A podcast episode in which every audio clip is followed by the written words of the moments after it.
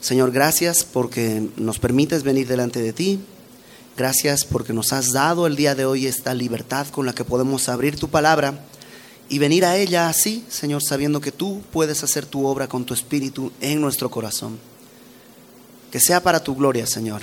Nos ponemos en tus manos, Padre, en el nombre de Jesucristo, nuestro Salvador. Amén. Segunda de Corintios capítulo 12.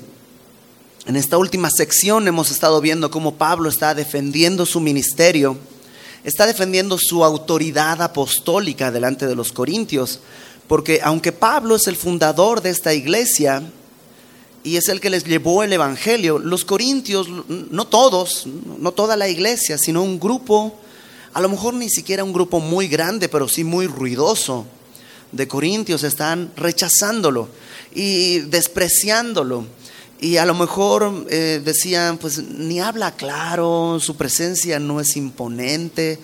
Había llegado un grupo de superapóstoles que estaban tomando el corazón de los corintios para arrastrarlos hacia otro evangelio. Pablo incluso lleva a decirles, estos son siervos de Satanás. Es, es, decir, no se trata de una diferencia de opiniones, sino de propósito entero. Estamos hablando de la vida eterna y su destino. Por eso Pablo está tan animoso, tan desesperado casi en la exhortación que les hace a los corintios de que vengan y regresen a donde él los había puesto. Pablo no está peleando por sí mismo, por su orgullo, no, cómo me tratan, sino está peleando por el destino de los corintios. Y la semana pasada vimos cómo Pablo dice, pues no me conviene gloriarme, pero pues ya que me obligan, pues hablemos de currículum. Y empieza a sacar sus, sus grandes cosas, ¿no? Estuve en el tercer cielo, pero también les explica, al estar en el tercer cielo pude vanagloriarme y para que no me ensoberbezca, Dios me dio este aguijón en la carne, un mensajero de Satanás, que decíamos que no nos queda muy claro qué es, pero que era muy evidente para Pablo y para los demás. Hay muchas teorías, pero la Biblia no nos deja claro. Lo importante es que Pablo dice, bueno, a través de ese aguijón, de esa debilidad, de esta falencia, de, esto que hay en mí, que puede ser un defecto físico, que pueden ser muchas cosas, Dios quiere glorificarse. Le pedí a Dios que me lo quite, pero Dios me dijo, no, no te lo voy a quitar. ¿Por qué? Porque mi poder se perfecciona, madura, se hace perfecto, crece en esa debilidad. Y entonces Pablo dice, por tanto me gloriaré de mi debilidad. Es decir, no dice que va a usar su debilidad, sino que va a gloriarse como en su debilidad Dios hace todo esto. Y termina la sección diciendo, ah, perdón, la regué. O sea, me hice necio al gloriarme, ustedes me obligaron. Pero, eh, versículo 11, déjame leer desde ahí, vamos a empezar a estudiar desde el 14, donde nos quedamos, pero versículo 11 dice, me he hecho un necio al gloriarme, vosotros me obligasteis a ello, puesto que yo debía ser alabado por vosotros. Alabado no en el sentido de, de brindarle gloria, sino ustedes deberían recibir lo que yo les digo, no por mí, sino porque conocen quién me envió. Porque en nada he sido menos que aquellos grandes apóstoles, aunque nada soy. Con todo, es decir, a pesar de todo, las señales de apóstol han sido hechas entre vosotros en toda paciencia, por señales, prodigios y milagros. Y pone como evidencia, ¿hay algo que no he hecho entre ustedes? no ha habido milagros, no me han visto sanar personas, no han visto que Dios obra a través de mí. Porque ¿en qué habéis sido menos que las otras iglesias? Sino en que yo mismo no os he sido carga. Perdonadme este agravio. En lo único que son distintos ustedes corintios de los filipenses es que los filipenses me han mandado dinero y ustedes nunca han tenido que pagar nada. Es lo único que son distintos. Perdónenme que no les cobre. A lo mejor en aquella época, pues tanto como en esta época, la idea de que era gratis daba un poco la sensación de que era sin valor. Pero Pablo les va a explicar una vez más por qué no ha cobrado. Y la razón es por amor. En el pasaje que vamos a ver adelante, Pablo va a dar unas muestras claras de amor, unas eh, evidencias de cómo es el amor verdadero, el amor genuino. Ahora sí que como se dice, el amor del bueno, el amor que viene de Dios a través de alguien que ha conocido a Dios. Y mientras vayamos viendo este pasaje, yo sé que la tentación va a ser poner este test sobre alguien que está a mi lado. Voy a ver, a ver si mi esposo me ama, no, no hace eso, no, no me ama verdaderamente. Mis hijos, uh, no, no, no hacen eso, no, no me aman verdaderamente. Pero eso es escuchar con oreja ajena. Y Dios no quiere que tú le pongas el test a otro, sino a ti mismo. Justo terminando esta sección, fíjate en capítulo 13, versículo 5. Capítulo 13, versículo 5. Dice, examinaos a vosotros mismos si estáis en la fe. O sea, no tienes que examinar a otro, sino este es un asunto para examinarte a ti mismo. Entonces tú cuestionate, ¿hay estas evidencias de amor en mí hacia las personas que están alrededor? ¿O no hay estas evidencias? Es algo que tú tienes que contestar delante del Señor. Pablo lo pone como evidencia del amor que él les ha tenido a los corintios. Dice verso 14, he aquí, por tercera vez estoy preparado para ir a vosotros. ¿Te acuerdas que la primera vez que Pablo fue a Corinto, fundó la iglesia. Luego hay una segunda visita que no está registrada en los textos bíblicos, que se conoce como la eh, visita dolorosa. Esta visita que él hace tratando de resolver los problemas, pero que en realidad no resuelve nada, es muy rápida y se tiene que ir, tiene que salir porque las cosas se ponen muy feas. Y luego envía una carta que llamamos esta carta severa, y luego los corintios se arrepienten y Tito viene con Pablo y le dice, Pablo, sí se arrepintieron con esa carta severa. Entonces Pablo escribe segunda de Corintios. Y aquí les dice, voy a ir, ahora, ahora sí que la tercera es la vencida, ¿no? Voy a ir una tercera vez a ustedes. Y no seré gravoso, porque no busco lo vuestro, sino a vosotros. Y les vuelve a decir, y no les voy a cobrar yo sé que quieren que les cobre, pero no les voy a cobrar. ¿Por qué? Porque no busco lo vuestro, sino a vosotros. A mí no me satisface el dinero. Yo no quiero dinero. Yo quiero algo más valioso que el dinero. Los quiero a ustedes. A mí no me interesa lo que pueda obtener de ti. Te quiero a ti. Pues no deben atesorar los hijos para los padres, sino los padres para los hijos. Y esta es la marca, la primera marca de este amor del bueno, que es un amor de provisión. Es un amor que no busca obtener, sino proveer. Es un amor como de padres a hijos.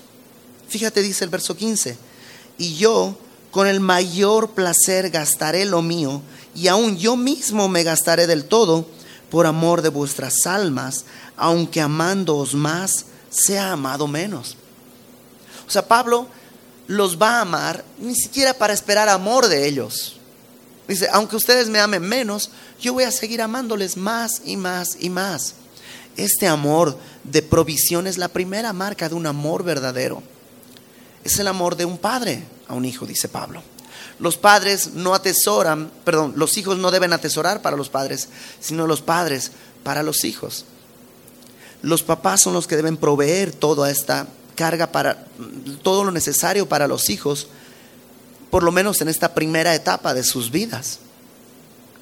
Esta primera marca de amor es la que tú deberías ver. ¿En verdad estoy proveyendo a mi familia no solo recursos económicos? Digo, como padre a lo mejor esa es una primera gran responsabilidad, pero estás proveyendo de afecto, estás proveyendo de confianza, para que tus hijos, para que tu esposa pueda descargar en ti todas sus preocupaciones? ¿O eres el que más bien establece cargos y cosas tan altas que al final tu llegada es de temor y nunca de consuelo?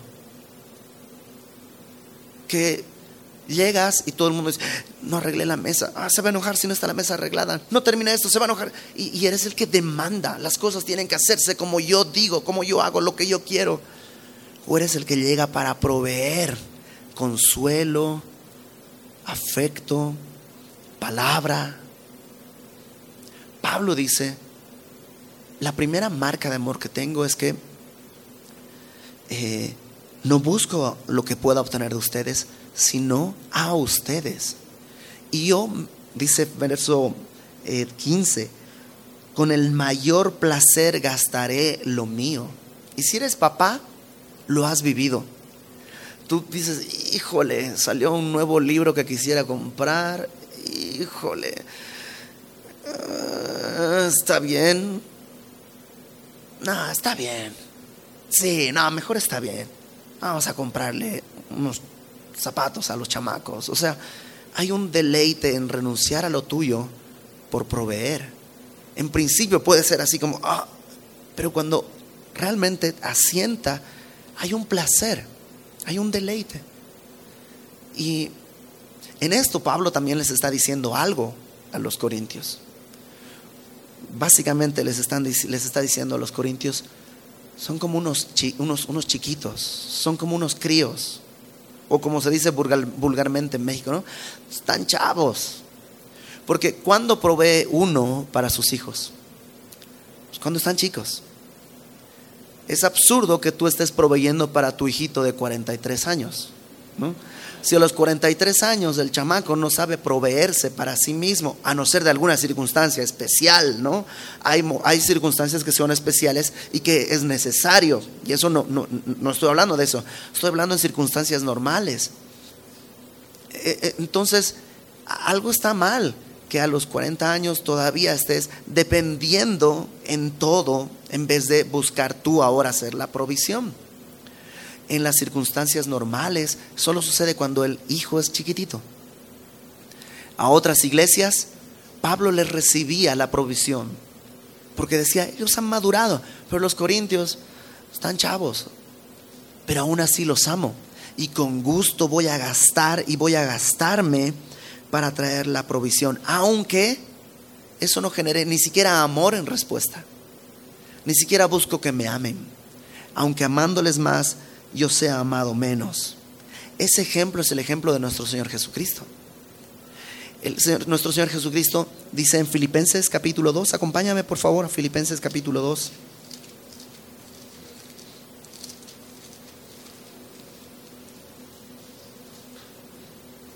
Verso 5. Filipenses 2, 5. Haya pues en vosotros este sentir, y sentir, la palabra sentir ahí en griego es mente, froneo, no habla de sentimiento, sino de mente. Haya pues en vosotros este sentir que hubo también en Cristo Jesús, el cual, siendo en forma de Dios, no estimó el ser igual a Dios como cosa a que aferrarse, sino que se despojó a sí mismo, tomando forma de siervo. Él lo hizo por su propia voluntad, porque quiso hecho semejante a los hombres. ¿Te imaginas qué prefieres ser estar en tu condición de Dios o estar en una condición de hombre? Pues es mejor estar en condición de, Dios. No te enfermas, no duele, no, no te envejeces. O sea, por cualquier lugar que veas es mejor. Pero Él escogió esto. Estando en la condición de hombre, no solamente ser hombre, sino se humilló a sí mismo, haciéndose obediente hasta la muerte y muerte de cruz. Entonces, este ejemplo de Pablo no es su ejemplo, es lo que él vio en Cristo y es lo que él espera que todo creyente viva. Y es lo que Dios espera que tú y yo vivamos. Examínate. ¿En verdad traigo esa? ¿Soy, soy esa persona que trae esa provisión? ¿O soy una persona que demanda? Verso 16. Eh, Pero admitiendo esto, que, yo no os he sido carga, sino que como soy astuto, os prendí por engaño. Eh, el texto en la Reina Valera 60 es confuso aquí, pero básicamente Pablo dice, ok, yo sé que algunos dicen que sí, no les he cobrado, pero debe tener alguna razón para no cobrar. O sea, a lo mejor es muy astuto y no nos ha cobrado porque de la ofrenda que va a recolectar, ¿te acuerdas que Pablo les ha escrito diciendo que hagan una colecta para llevar a los santos de Jerusalén? Algunos de ellos decían, bueno, de la ofrenda que está recolectando, ¿hasta crees que va a ser para Jerusalén? No, igual y un poquitito va para Jerusalén, pero seguramente es para él mismo. Y estaban hablando eso de Pablo. Entonces Pablo por eso les dice, ok, admitamos esto, que, que, que que, lo que dicen es esto, que yo no les cobré, ok, pero que con astucia los estoy engañando. Y hace unas preguntas, verso 17. ¿Acaso os he engañado por alguno de los que he enviado a vosotros? ¿Alguno de los que he enviado, Tito, Timoteo, cuando han ido, los ha engañado? Rogué a Tito y envié con él al hermano. El hermano no se sabe quién es, algunos piensan que podría ser el mismo Lucas, que ha estado con Pablo en todo este tiempo? ¿Os engañó acaso Tito? ¿Alguien de los que envié en verdad los engañó? ¿Les hizo manita de puerco para sacarles dinero o algo así? ¿No hemos procedido con el mismo espíritu y en las mismas pisadas? ¿Las mismas pisadas de quién? De Cristo mismo. La segunda marca del amor genuino es que es un amor que pone un ejemplo es un amor que pone pisadas que puedes seguir. Piensa esto. Pablo le dice a Timoteo, sé ejemplo de los creyentes en palabra, conducta, amor, espíritu, fe, pureza. No le dice sé un ejemplo a los creyentes, sino de los creyentes. ¿Cuál es la diferencia? Bueno, un ejemplo a los creyentes sería mostrarme a los creyentes así. Un ejemplo de los creyentes sería que Dios le explicará, por ejemplo, Ángel Gabriel, mira, te voy a decir cómo es un creyente. Déjame buscar un ejemplo de los creyentes. Mira, aquí está Timoteo. Este es un ejemplo de los creyentes. No es algo que se exhibe, sino algo que es. Esa es una marca de amor verdadero. Que tú puedas en verdad ponerte, no tú mismo, pero ser un ejemplo de los creyentes. ¿Te imaginas si todos en los que estamos acá, todos fuéramos como tú? Otra vez, examínate a ti mismo. Si todos fuéramos como tú, ¿vendría alguien nuevo a la iglesia o no vendría nunca nadie? Si todos fuéramos como tú, ¿los matrimonios de semilla de mostaza serían más felices o serían, o sea, este sería un campo de batalla? Si todos fuéramos como tú, ¿habría recursos para mantener la iglesia o no? Si todos fuéramos como tú, el Evangelio se expandiría o se extinguiría. Si tus hijos son como tú, ¿qué futuro les espera?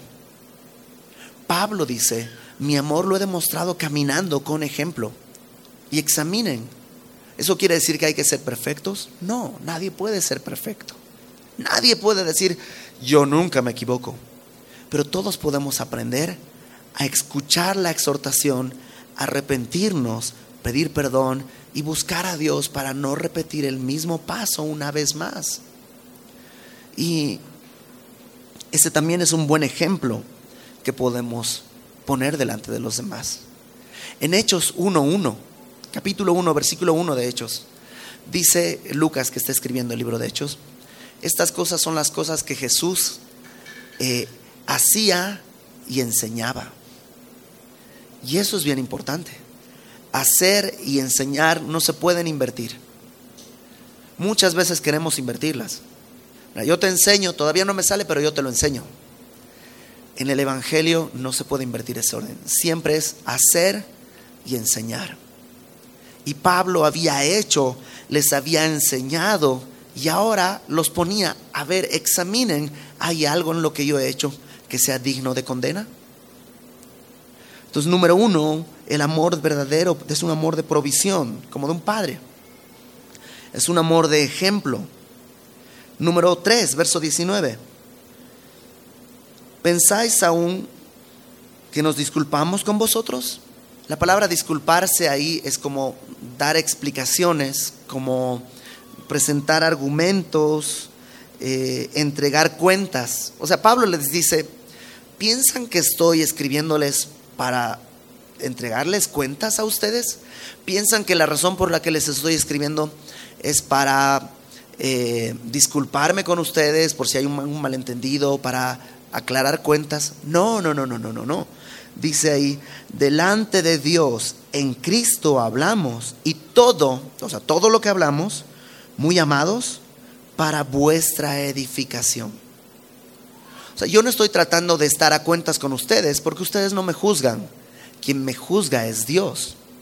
Todo lo que yo hago para ustedes y por ustedes tiene un propósito. Edificación. Que esa es una tercera marca de un amor verdadero. En un amor verdadero, siempre voy a buscar la edificación del otro. A veces tener la razón no es buscar la edificación. Yo tengo la razón, así que hagan, hagan lo que quieran, pero yo tengo la razón. Ok. ¿Y edifica a los demás que tengas la razón? Probablemente no. Probablemente no. El Señor Jesús estaba en la cruz y le decían, a ver, si es cierto que eres Dios, que eres el Mesías que tú dices, ¿por qué no te bajas? Si te bajas vamos a creer. ¿Tenía la razón él? ¿Era el Mesías? Sí.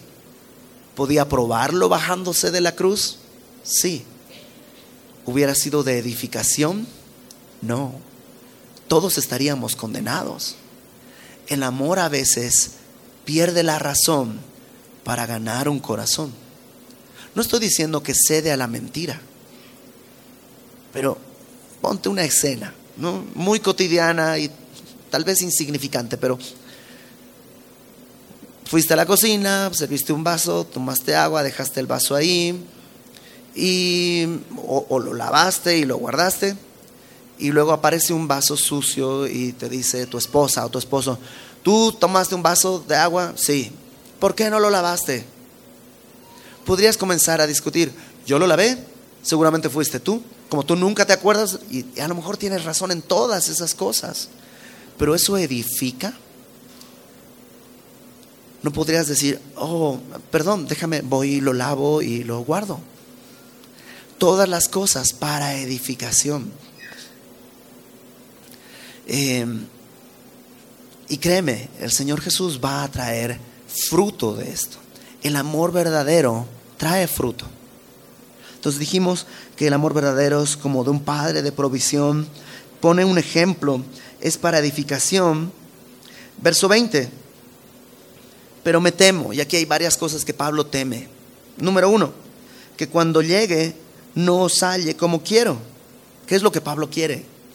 Quiere que estén en santidad quieren que hayan abandonado las, enseñanzas torcidas, quiere que aquellos que están en pecado se hayan arrepentido. Y dice, temo que cuando llegue, ah, no, no, estén caminando así. Y que yo sea hallado de vosotros como no queréis. Imagínate un padre que le dice a su hijo, híjole, si cuando llego tengo que salir a la tienda o lo que sea, cuando regrese este cuarto no está como yo quiero, tú me vas a encontrar como no quieres. Y no es una amenaza, sino que lo que está diciendo es, tengo que ejercer disciplina porque hay algo que está mal. Pablo dice, temo eso. Verso 20, eh, me temo que, que cuando llegue no os halle como quiero y que hoy yo sea hallado de vosotros como no queréis. Que haya entre vosotros contiendas, envidias. Y aquí todas las cosas van en pares. Contiendas y envidias. Contiendas son luchas, pleitos. Y envidias, pues, pues es eso, ¿no? Querer lo que otro tiene. O no querer que el otro obtenga lo que yo no he podido obtener. Y dice Pablo, eso puede haber entre ustedes. Yo no quiero que haya contiendas y envidias. Luego dice, iras y divisiones. Iras son explosiones de enojo. No es un enojo constante, sino que de pronto, ¡pum!, explota. Y todos conocemos gente así. A lo mejor ese que ves en el espejo es así.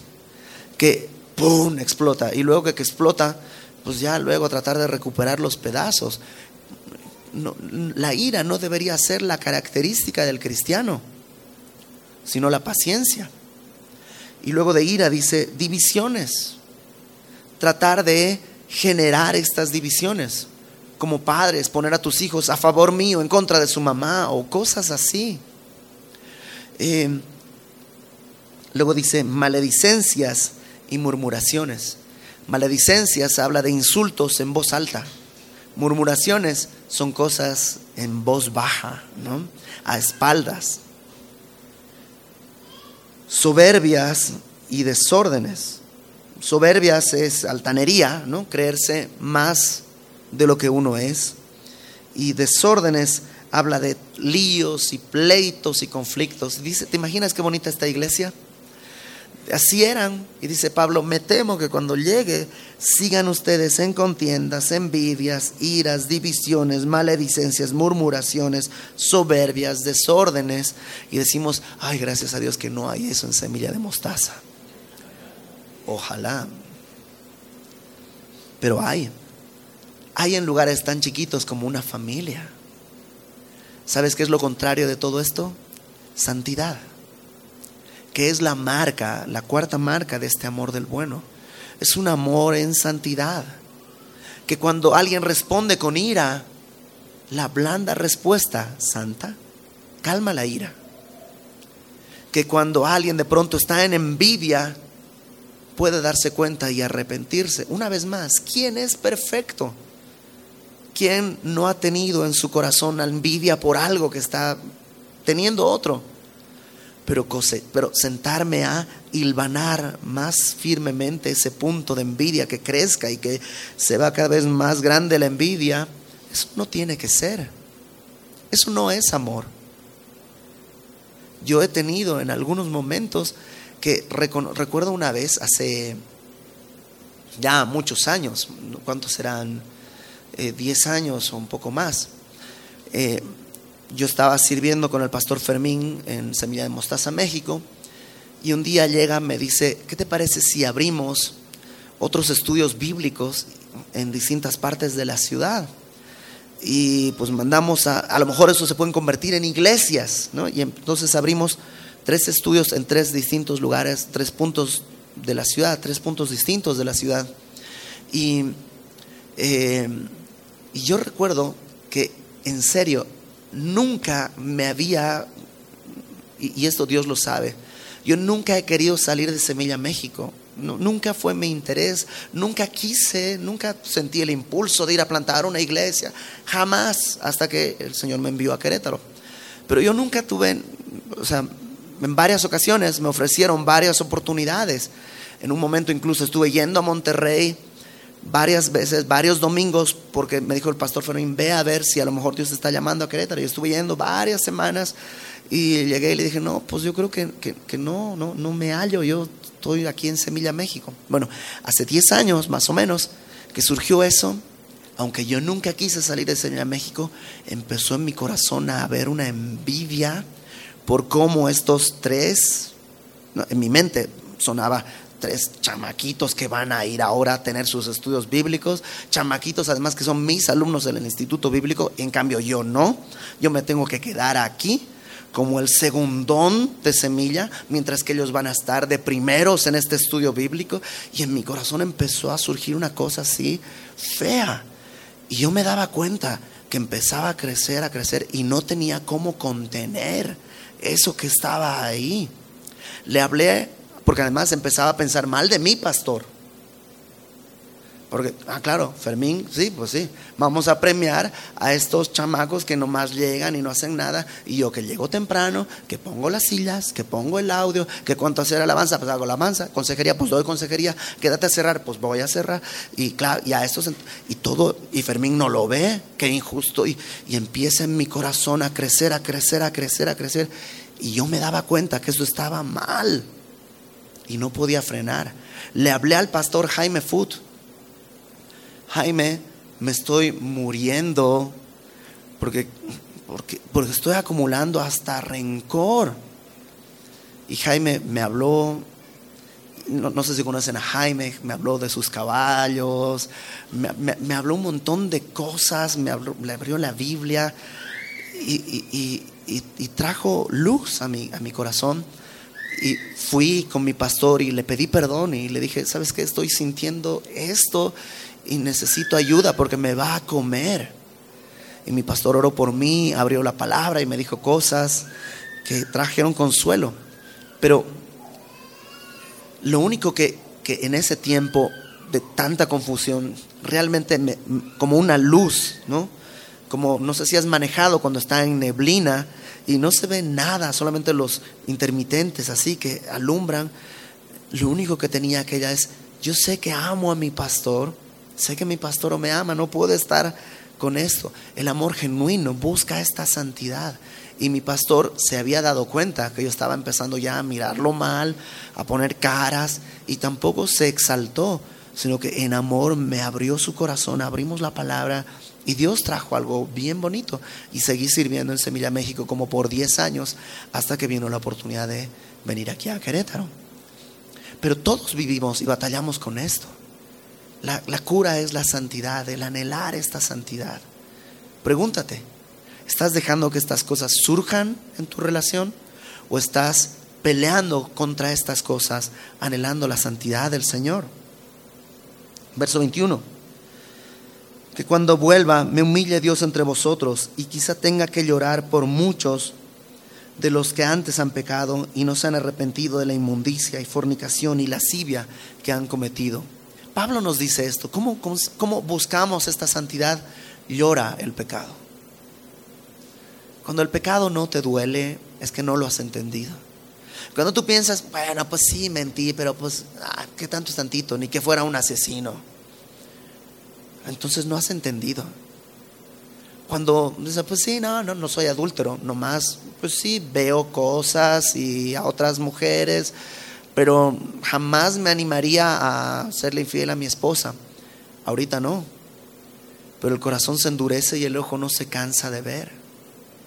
Y o lloras tu pecado, entiendes la dimensión de tu pecado, o, en realidad vas a seguir caminando hacia, hacia la perdición. No es que Dios te rechaza, es que puedes destruir tu matrimonio, tu vida, tu familia. El amor del bueno es un amor en santidad. Llora. Pablo no dice los voy a hacer llorar a ellos, porque ellos están muertos en sus delitos y pecados. Pablo dice, Dios me va a humillar a mí y me va a hacer y voy a llorar por su pecado, porque Pablo no está mostrando cuánto me aman ustedes o cuánto quiero que me amen, sino cuánto yo les amo. El pecado de tu familia, de tu esposo, de tu esposa, de tus hijos, ¿te indigna o te duele? Porque a lo mejor te indigna porque te hace quedar mal. Pero te tiene que doler que venga, qué glorioso ese momento en que te duele el pecado de otro y entonces puedes llorarlo. Esa es la clave para que empiece tu oración en santidad a dar fruto. Capítulo 13, vamos a avanzar un poquito. Repite Pablo, esta es la tercera vez que voy a vosotros. Por boca de dos o de tres testigos se decidirá todo asunto. Y esto de dos o tres testigos es un asunto que estaba en la ley en la ley estaba eh, especificado que no se podía acusar a alguien nomás uno a uno. Yo vi que este señor mató a tal persona. ¿Tienes testigos? No. Bueno, necesitas dos o tres testigos. No se puede con uno solo. Porque pues a quién le crees, ¿no? El otro va a decir yo no fui y, cómo haces eso.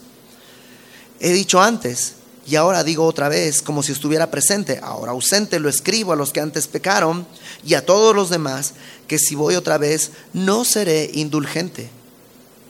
No voy a ser cauteloso. O sea, voy a venir y lo que está mal lo vamos a... Me han dicho, ah, Pablo, ah, mira, acompáñame a 2 Corintios 10, del 1 al 6.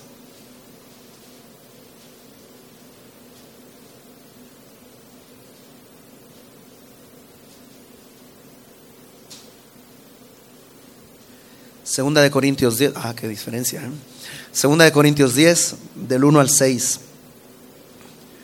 Yo, Pablo, os ruego por la mansedumbre y ternura de Cristo. Qué bonito Pablo les escribe, ¿no? No les dice, porque, no, no, por la ternura y la mansedumbre de Cristo. Yo, que estando presente, ciertamente soy humilde entre vosotros, mas ausente soy muy osado para con vosotros. Eso le decían.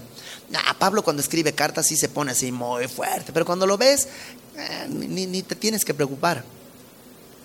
Ruego pues que cuando esté presente no tenga que usar de aquella osadía con que yo estoy dispuesto a proceder resueltamente contra algunos que nos tienen como si anduviésemos según la carne pues aunque andamos en la carne, o sea, somos personas, no militamos según la carne. Mi estrategia, mi forma de conducirme no es carnal, porque las armas de nuestra milicia no son carnales, sino poderosas en Dios para la destrucción de fortalezas, derribando argumentos y toda altivez que se levanta contra el conocimiento de Dios y llevando cautivo todo pensamiento a la obediencia a Cristo y estando prontos para castigar toda desobediencia cuando vuestra obediencia sea perfecta. Eso ya les había dicho. Y ahora se los vuelve a repetir y les dice, ahora que vaya, no voy a ser indulgente. No voy a postergar el juicio que tenga que haber. Pues buscáis una prueba de que habla Cristo en mí, el cual no es débil para con vosotros, sino es poderoso en vosotros. ¿Quieren una prueba de que Cristo está hablando a través de mí? Ojo, Cristo no es débil es poderoso. Porque cuando fue crucificado en debilidad, aunque fue crucificado en debilidad, vive por el poder de Dios. Pues también nosotros somos débiles en Él, pero viviremos con Él por el poder de Dios para con vosotros. Sí, yo soy débil y Pablo dice que en mi debilidad Cristo se glorifica. Pero ojo, no confundamos la debilidad con una flaqueza. Pablo dice, lo que está mal lo vamos a juzgar, no yo, lo vamos a juzgar con justicia, que esa es la, eh, la quinta marca de este amor. El amor es justo, no es arrebatado, no es impulsivo, no trata de las cosas, no sé, ah, no, no, no, busca la justicia, lo que sea verdadero y dice en el poder de Dios no en mis fuerzas, sino en el poder de Dios. Sí, tal vez yo soy lo que dicen. Cuando lleguen y me vean, ah, mira, sí es cierto, si era chaparrito, narigón, no, no, hay de qué preocuparse. Sí, pero no estoy en mis poder, no en mi poder, sino en el poder de Cristo. ¿Y qué tanto es el poder de Cristo? Pues resucitó de los muertos. De ese tamaño es el poder de Cristo. El amor se revela siempre en justicia. Hay un, un comentarista, Bacon, que dice, en Cristo, en Él, en Cristo, van las dos cosas juntas, la infinita paciencia de la cruz y la inestable justicia del trono. O sea, en Cristo encontramos estas dos cosas, una paciencia infinita, sí, pero no te confundas, también está el trono de justicia. Dios no puede ser burlado. Todo lo que el hombre sembrare, eso cosechará. El amor no esconde esto. Si yo veo a mis hijos en pecado, ah, pero yo soy paciente y paciente, es joven, no pasa nada. Eso no es un amor verdadero, ese no es un amor genuino. Tengo que ejercer lo que sea necesario para rescatar a mi hijo del pecado, a mi familia, a un amigo que yo lo vea en pecado, no, pero yo soy muy respetuoso. No, está yendo hacia el matadero. Pero es que si le digo se va a enojar, ah, entonces ¿en quién estás pensando? En ti mismo. Eso es egoísta. Eso no es el amor de Dios. Que el amor que tú y yo podamos tenerle a los que están alrededor sea como, como el Señor nos dio a nosotros.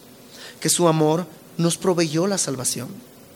Su amor puso un ejemplo. Dice Pedro que Cristo ha dejado sus pisadas delante de nosotros para que nosotros le siguiéramos. Es un ejemplo de un, amor que edifica. Que, sus palabras no son para destrucción. Incluso cuando exhorta y cuando nos disciplina, Hebreos dice que la disciplina no trae gozo al presente. Nadie se siente feliz cuando es disciplinado, pero después a los que han sido ejercitados en esta disciplina, dice, trae fruto apacible de justicia, un fruto de paz y de justicia. El amor de Cristo es un amor en santidad. ¿Estuvo con los pecadores? Sí, pero Él nunca pecó. Él nunca fue seducido al pecado, aunque fue tentado en todo. Siempre se mantuvo en santidad. Puede que mi hijo, mi familia, mi esposo, mi esposa, mi amigo esté actuando en pecado. No voy a responder con más pecado, sino en santidad. Es un amor que nos trajo justicia. Dios no nos dice, ok, te perdono, no pasa nada, pasa. No, Él pagó el precio de nuestro pecado. Él trajo el precio de nuestro pecado sobre su propio cuerpo en la cruz. Pero su poder trajo vida. ¿Estás dispuesto, por ejemplo, a pagar el precio de la lucha que será por alguien que está en pecado y a lo mejor exhortarle y que te grite y que amándole más tú seas amado menos? ¿O eres de los que dicen, no, mira, sé que te estás hundiendo, te voy a lanzar una cuerda. Si la agarras, la jalo, pero si me tengo que manchar, híjole, no se ve bien.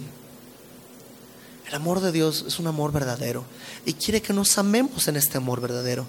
Examínate. ¿Tú estás trayendo estas marcas a los que están cerca de ti? ¿O eres el que demanda estas cosas de los demás siendo más bien egoísta? Creo que es un buen momento antes de terminar esta carta para poder reflexionar sobre nosotros mismos, porque para cada una de nuestras fallas el Señor tiene una respuesta. ¿Cuál es su respuesta? Este mismo amor. Este mismo amor es su respuesta, que nos puede levantar y sostener y hacer una obra en nosotros para su gloria. Porque a lo mejor dices, no, es que la verdad es que no puedo ser paciente. Bueno, esa es tu debilidad. Deja que Dios se glorifique en esa debilidad. Tal vez no te va a dar más paciencia, nomás te va a hacer más humilde. Y Él se va a glorificar. Y para esto, como decimos siempre, ¿quién es suficiente? ¿Quién puede decir yo puedo? Nadie. El que diga yo puedo, pues ya está en orgullo, entonces no puede. Venimos con el Señor, con humildad, pero con seguridad, con la certeza de que Él es suficiente para hacer esta obra en nosotros. vamos a orar, ¿te parece? Señor, venimos el día de hoy delante de ti sin ponernos una careta, una máscara, sin fingir, sin pretender nada más de lo que en verdad somos. Tú nos conoces, Señor. Tú sabes, sabes quiénes somos. Y así nos has amado. Ayúdanos, Señor, a ver tu amor. Porque entendemos que la solución no es hacer cosas, sino venir a tu amor. Ayúdanos a venir a tu amor. Y que en ti tú puedas transformarnos para que podamos amar de esta manera, trayendo la provisión necesaria a los que estén cerca, trayendo un ejemplo suficiente, Señor, para aquellos que necesitan una dirección, trayendo edificación con nuestras palabras, que sean siempre con gracia, sazonadas con sal con palabras de aliento, de edificación, aun cuando tengamos que exhortar a alguien, Señor, guardando el corazón, que sean, Señor, nuestro amor siempre una muestra de santidad y de justicia, y todo esto en tu poder. Confiamos en ti y en ti nos entregamos, Señor. En tus manos nos ponemos para tu gloria, Padre. Yo te ruego que cada uno de los que estamos aquí pueda ver el día de hoy, esta semana, cómo tu amor reposa sobre nosotros en nuestra debilidad, cómo tu poder reposa sobre nosotros. Y en ti y para tu gloria vemos que tú haces una obra. Que los demás puedan verlo, que sean sorprendidos y que así tú seas exaltado. Te pedimos todo esto, Señor, conociendo y entendiendo que no es por nuestros méritos, sino por lo que tú conquistaste en la cruz al pagar por nuestros pecados. En tu nombre, Señor Jesucristo, pedimos esto al Padre. Amén.